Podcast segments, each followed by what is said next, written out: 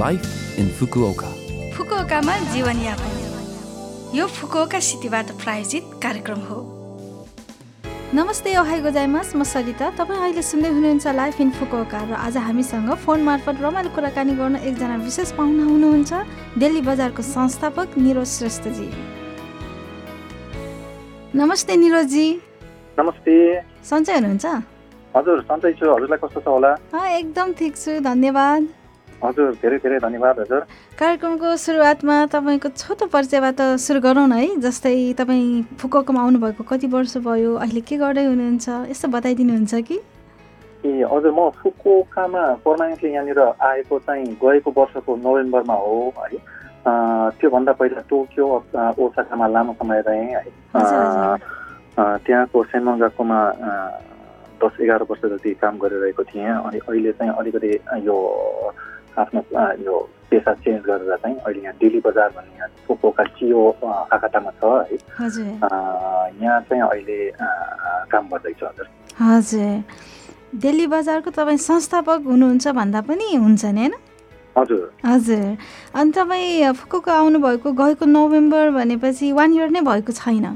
भएको छैन पोकोकामा मेरो अरू कामहरूको सिलसिलामा चाहिँ आउने जाने चाहिँ गर्थेँ है तर रेगुलर रूपले बस्न थालेको चाहिँ गएको नोभेम्बरबाट हो हजुर अनि अब तपाईँ त टोकियो ओसाकामा धेरै बसेर आउनुभयो होइन फुकुओकामा एक वर्ष नभए पनि अहिलेको कम समयको बसाइमा फुकुओका सहर कस्तो पाउनुभयो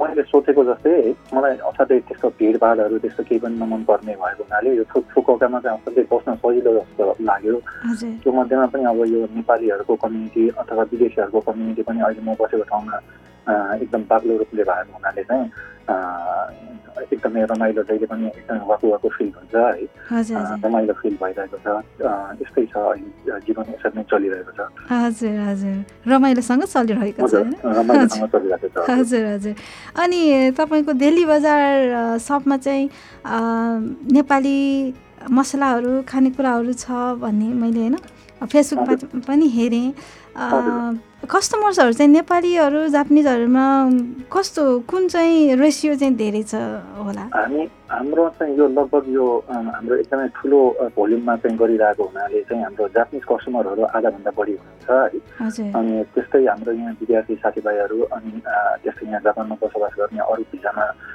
बसिराख्नु भएको नेपालीहरू पनि त्यस्तै आइराख्नु भएको छ।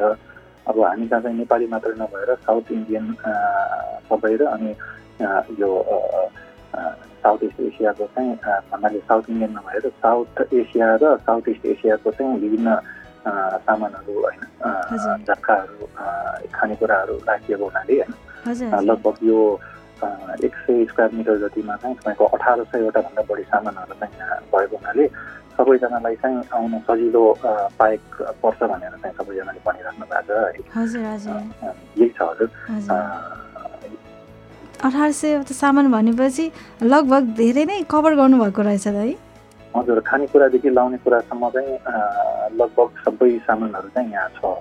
हजुर अनि तपाईँले पेसा चेन्ज गर्नुभयो भन्नुभयो होइन? तपाईँको यो पहिलेको पेसा के थियो बताइदिनु मिल्छ कि? ए पहिलाको पेसा अघि मैले भर्खर पनि भने म चाहिँ सेनमन गाकोमा काम गर्थेँ यो सेन्चिकोको भन्नाले यो आर्किटेक्चरको सेनमन गाकोमा है। लामो समय त्यसमा काम गरेपछि अहिले अब त्यसमा म काम गर्दै गर्दाखेरि मेरो श्रीमतीले चाहिँ यो पेसा गर्नुहुन्थ्यो।